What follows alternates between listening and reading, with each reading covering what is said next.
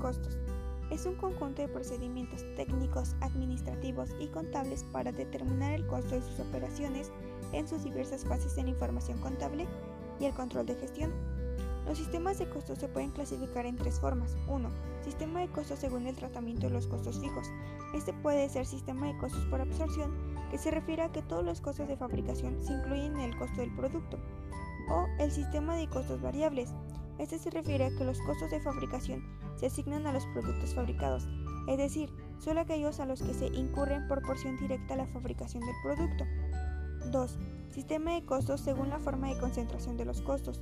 Estos pueden ser costos por órdenes, es decir, que existen pedidos especiales del cliente o costos por procesos que se usa cuando la producción es repetitiva, es decir, que no cambia.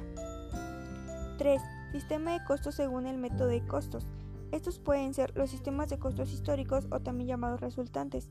Estos costos primero se consumen y luego se determina el costo de acuerdo a los insumos utilizados o los sistemas de costos predeterminados.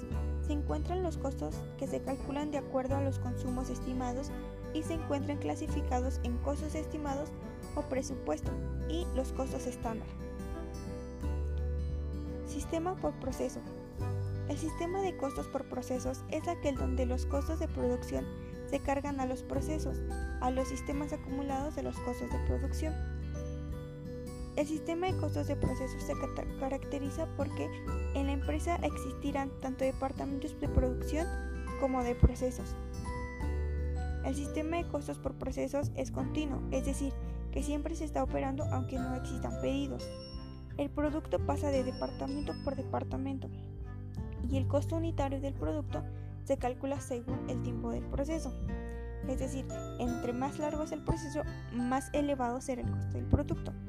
Las empresas que suelen usar el sistema por proceso son las imprentas, la refinación de minerales, refinación de petróleo, la industria farmacéutica y la industria alimenticia.